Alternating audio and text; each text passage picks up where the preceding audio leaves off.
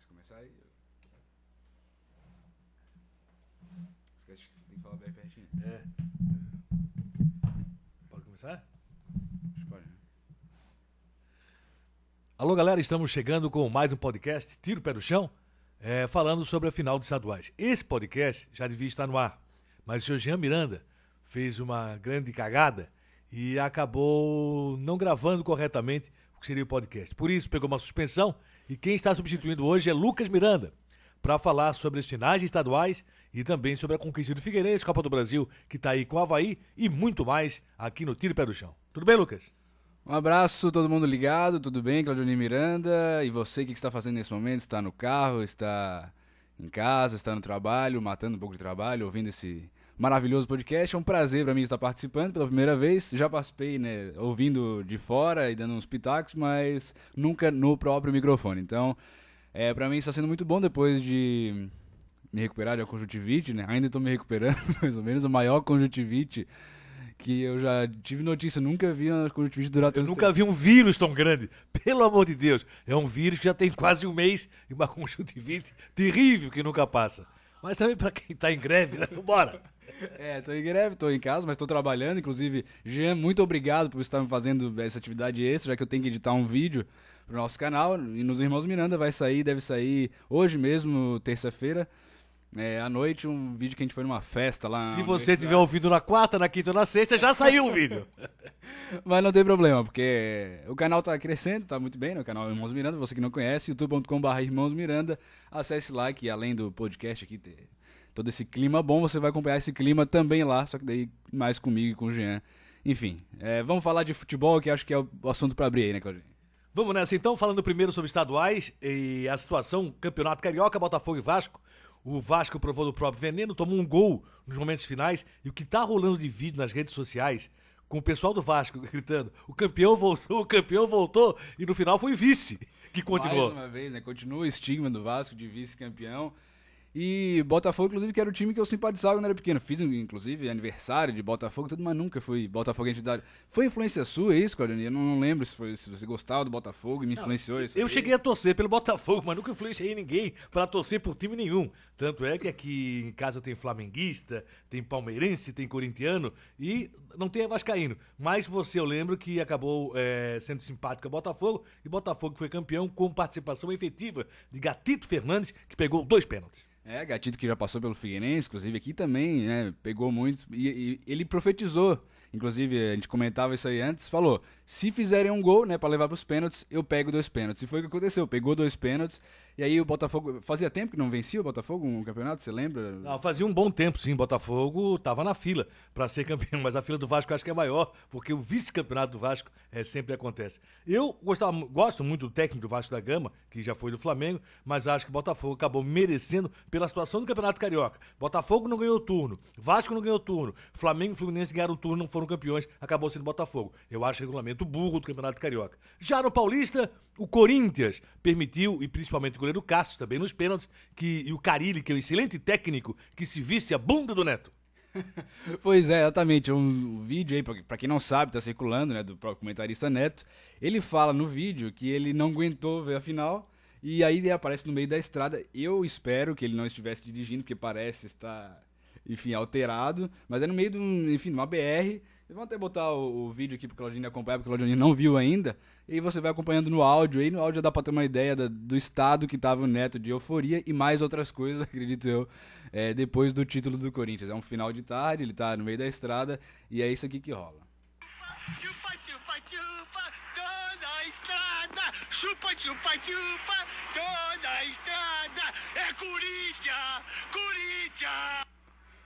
Não quis assistir o jogo porque eu não aguento. É Corinthians na estrada. La la la la la, la la la la la la, chupa chupa chupa, é Corinthians, é Corinthians, é Corinthians Veloso, cabelo de boneca do caralho. Tá tudo bem? Aí ele abaixou o nível, inclusive, do, do podcast que vai.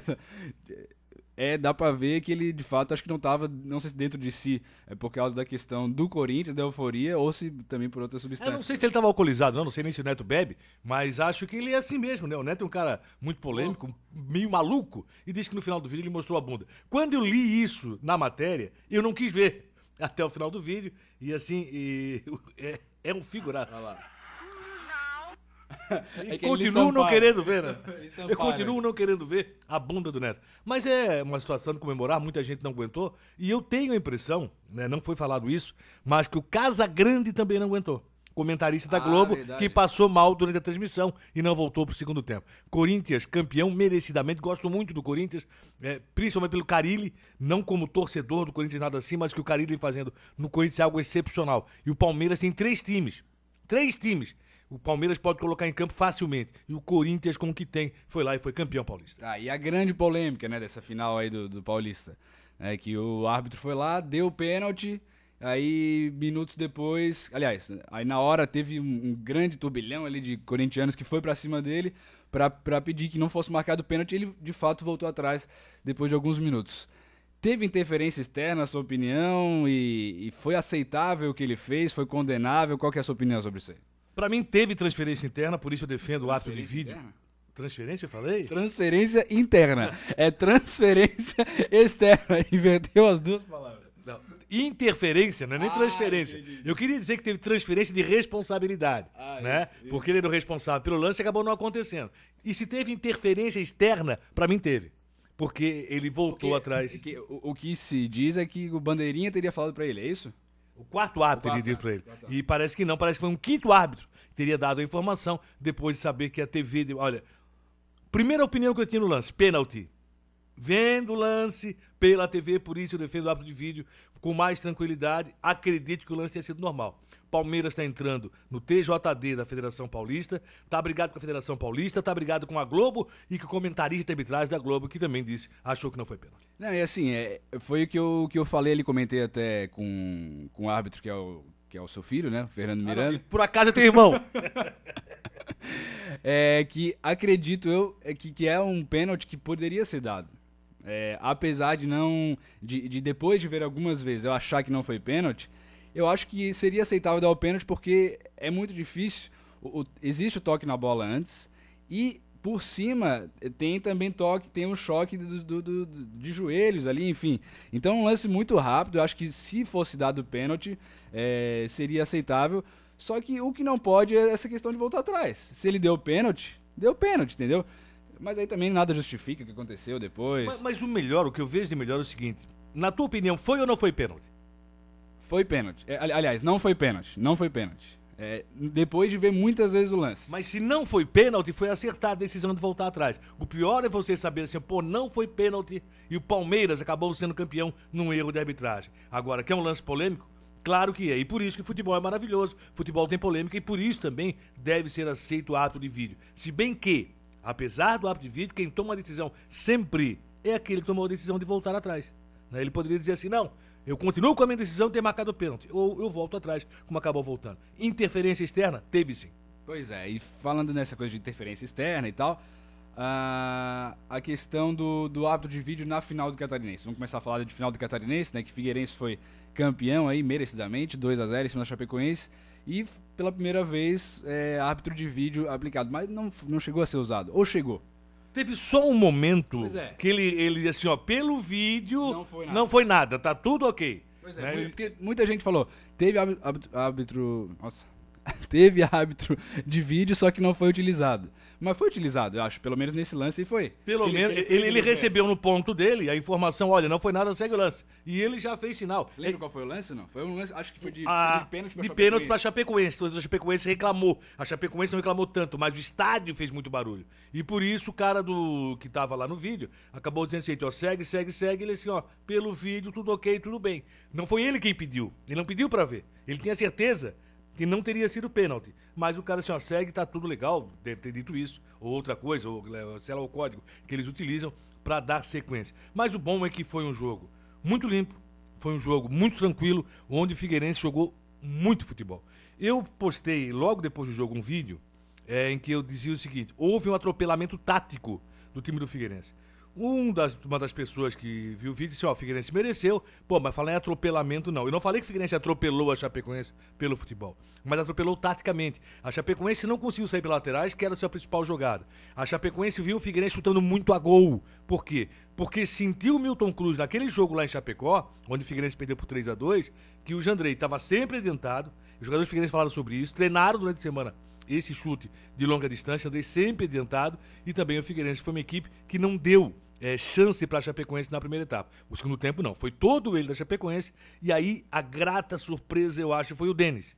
O Denis, que tinha uma desconfiança muito grande do torcedor é, do Figueirense, acabou confirmando ser um bom goleiro, fez um bom trabalho e o Figueirense mereceu, até porque chegou ao seu segundo gol, o título de campeão estadual. Assim, quem surpreendeu? Milton Cruz surpreendeu, na minha opinião, durante todo o campeonato. Ele conseguiu utilizar o conjunto, conseguiu fazer um belo trabalho no time do Figueirense. Surpreendeu o Denis, principalmente nessa partida. E alguns jogadores. Ferrarez. O Ferrarese ainda não me surpreendeu, né? Mas fez um golaço. É, Pô, foi muita, demais. Muita gente fala que ele deveria ser banco, né? É, acredita nisso, inclusive. Só que chegou, entrou como titular e fez um golaço. Inclusive, quem tava aqui em casa, o Jean, com seus amigos alvinegros dele, foi uma explosão total. Ninguém acreditou, todo mundo falou: nunca desacreditei do Ferrarese, sempre acreditei no Ferrarese e tava lá dentro. Pelo que eu ouvi, eu não estava na sala, mas pelo que eu ouvi, parece que foi o seguinte: vai chutar daí? tu vai querer chutar daí? Aí o cara chutou, fez o gol e passou mas a ser o maior de tem todos. falha do Jandrei, na sua opinião? Com certeza. Com certeza. O Jandrei adiantado fazendo o lance. Eu tô na de defender do, do Jandrei, porque a bola fez uma curva enorme. Lá na, na câmera que dá de, de ver de cima lá, a curva foi muito grande. E a bola foi descendo muito rápido também. Então eu não sei se de fato ali pro goleiro aquela bola é difícil ou não. Inclusive, no intervalo ele saiu e falou que, a, na visão dele. Claro, ele não vai falar aqui que falhou, né? Mas, às vezes a pessoa até. Ah, quem assume... partiu em defesa dele foi o, o goleiro do Figueirense. O Denis? O Denis. O Denis falou o seguinte: olha, do outro lado, a hora que eu vi a curva que a bola fez e ele tentar voltar, eu assim, já foi, já era. Pois é, né? eu acho que é uma bola muito complicada ali pro, pro Jandrei. Mas, enfim, depois disso, a Chapecoense teve muitas chances também, botou bola no travessão, inclusive. É um sufoco danado. O Figueirense, como sempre, é, nunca o Figueirense consegue vencer uma partida importante sem ter sufoco. É, isso é uma coisa que não sei se tem como melhorar algum dia, enfim. É, se é trabalho do treinador. Não tá ou... querendo o Figueirense o Barcelona nem Real Madrid, né? Então. Mas é... eu ouvi isso aí também, viu? Que no, no, primeiro tempo do Figueirense. É o Barcelona, pô, é o Barcelona. então, eu vi muita coisa. Eu acho que o torcedor está comemorando merecidamente, mas tem a cabeça no lugar, assim como a diretoria do Figueirense. Está buscando reforços necessários. Outra surpresa para mim foi o Lazzaroni na, na, na, na, esquerda do Figueirense. Fez um bom trabalho nessa partida final. E o Figueirense sempre teve problemas seríssimos nas duas laterais com a saída do Dudu da lateral direita eh, no ano passado. Lazar... Me...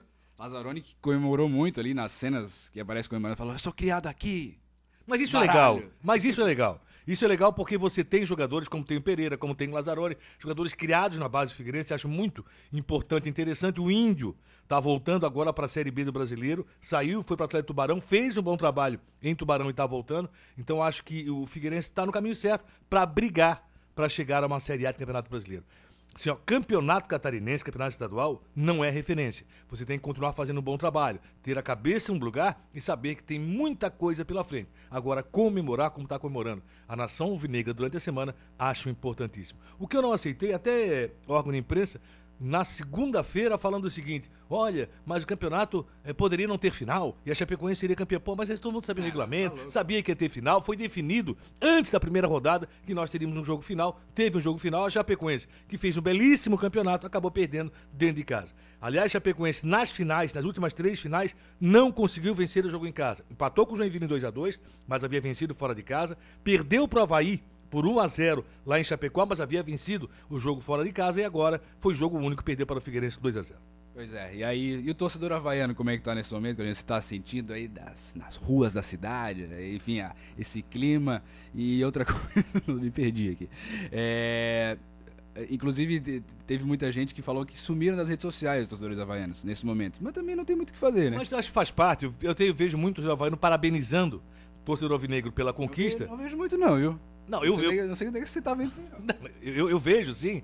E, aliás, eu acho que isso faz parte. Logicamente, a questão da rivalidade é muito grande. O torcedor havaiano agora está apostando suas fichas aonde? Na Copa do Brasil. que Tem jogo nessa quarta-feira. Talvez, quando você estiver ouvindo o podcast, esse primeiro jogo tenha acontecido. Enfrenta um campeão, que é o campeão goiano, o Goiás, do técnico Hélio dos Anjos que vem aí. Tem bons jogadores. Tem Carlos Eduardo, que, é- que é- que é, bom, que é bom jogador, vive uma boa fase. E aí, O Hélio dos Anjos foi campeão Goiás, é? foi campeão Goiás ganhando o time do Márcio Goiano, o Aparecidense por 3 a 1 em casa. O primeiro jogo foi 0 a 0, muita chuva lá em Aparecida. No segundo jogo foi 3 a 1 pro time do Goiás. O Márcio Goiano foi vice-campeão, o Hélio dos Anjos foi campeão e aí vem aí o Goiás com ressaca de título, que é bom pro Havaí. O Havaí tem que dar proveito. E agora eu venho falando sobre isso, o Havaí tem que começar a ser protagonista. O Havaí tem que atacar mais. O Havaí não pode deixar a ressacada ser é, salão de festa para adversário, como foi no Campeonato Catarinense. O Havaí perdeu para Ercílio, perdeu para Concórdia, empatou com o Tubarão, se eu não estou enganado, e teve mais um jogo que o Havaí perdeu dentro de casa que foi algo assim que ninguém esperava. né? Então, isso não pode acontecer é, com o Havaí dentro de uma Série B e até mesmo na Copa do Brasil com o Goiás. Dá para passar essa fase? Claro que dá. Mas o Havaí tem que sair com um bom resultado aqui da ressacada. Não tem mais aquela questão de gol qualificado, então dá sim para passar pelo Goiás e, e buscar uma próxima fase. Mas com o Havaí sendo protagonista. Porque se o Havaí for esperar o Goiás, o Goiás vai esperar o Havaí. E aí vai deixar a decisão lá para Goiânia, onde o Havaí fora de casa até ter estado um pouco melhor.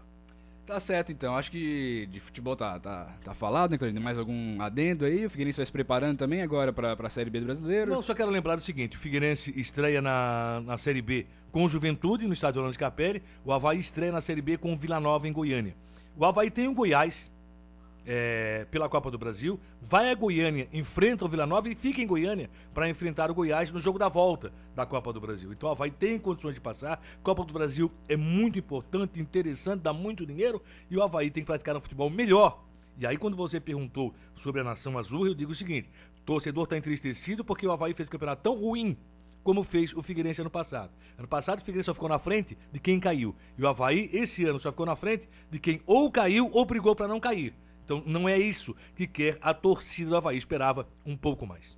Legal, Clarione, 17 minutos de podcast já, eh, falamos bastante coisa, então vamos dar uma pincelada rápida em assuntos do dia a dia que tá acontecendo, conjuntura política, você gosta muito de falar, às vezes o Jean dá uma, digamos, uma, ta- uma tapada ali pra não, não ir muito além, mas enfim, Lula preso, e aí vai tentar sair agora, o que, que você tá achando que, que pode acontecer? Muita gente fala que daqui a pouco ele vai inventar uma doença terminal pra sair da cadeia, qual que é a, a sua opinião em relação? Eu acho que não, acho que esse tipo de doença você não vai conseguir inventar, né? Você ou tem ou não tem, é, está ou não está doente. Acho que o Lula vai ficar preso durante um bom tempo. O que acontece é o seguinte: nós temos que ver se o país vai realmente andar com relação a uma briga contra a corrupção. Não pode ser uma briga contra um único partido, contra uma única pessoa. Ah, mas o Eduardo Cunha já está preso, já está preso. Que bom que está preso. Mas tem muito mais gente. Só para citar Santa Catarina, Raimundo Colombo tem uma denúncia contra ele. Ele também pegou uma grana da Odebrecht. E aí acontece o seguinte: tanto a JBS como a Odebrecht disseram que deram dinheiro pro Raimundo Colombo. Não foi um só, foram dois. Continua no STJ a denúncia. Vai ter que descer para a primeira instância. Por quê? Porque ele não tem mais foro privilegiado. Ele saiu do governo do estado para concorrer ao Senado. Então todos devem ter a celeridade necessária com relação a, a- essas denúncias, a esses julgamentos, por quê? Porque eles não podem concorrer ou não deveriam poder concorrer, pois tem denúncias contra eles. É o caso, inclusive, do Raimundo Colombo. Nesse ambiente todo aí, é, e com ano de eleição e tal, você já tem candidato para presidente? Imagina o que, que possa acontecer daqui para frente, porque de fato não dá para não dá para definir, já acho que a partir de agora quem que você vai votar, né? A boa notícia, no meu caso, né, eu não estou dizendo que para todos os eleitores, é o Joaquim Barbosa ser candidato. Gostei muito, é candidato pelo PSB e acho que vai ter uma boa votação. É o cara que vem diferente aí. Nessa questão do cara que não é tão político, o cara que veio lá de baixo, sua mãe era faxineira, o seu pai.